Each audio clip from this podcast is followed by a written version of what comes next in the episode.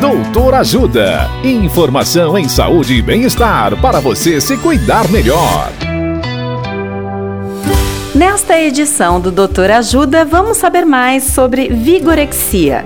O médico psiquiatra Dr. Eduardo Aratangi nos fala o que é a dismorfia. Olá, ouvintes. Um outro tipo de vigorexia é a dismorfia muscular, que já foi chamada de anorexia reversa e síndrome de Adonis. Trata-se de um transtorno mental em que o paciente se sente pequeno e fraco, apesar de ser forte e musculoso.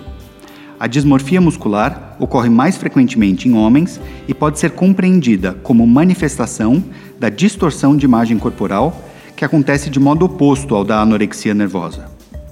Outras características que sugerem esse problema é que pessoas com vigorexia fazem muita musculação, controlam sua alimentação para ter o maior ganho muscular possível, consomem grandes quantidades de suplementos e é frequente a associação de anabolizantes pode estar associada a outros transtornos psiquiátricos. Caso suspeite de alguém com vigorexia, procure um psiquiatra. Dicas de saúde sobre os mais variados temas estão disponíveis no canal Doutor Ajuda no YouTube. Assista agora mesmo os conteúdos do Doutor Ajuda acessando www.ajudasaude.com.br ou baixe o aplicativo Ajuda Saúde. Doutor Ajuda.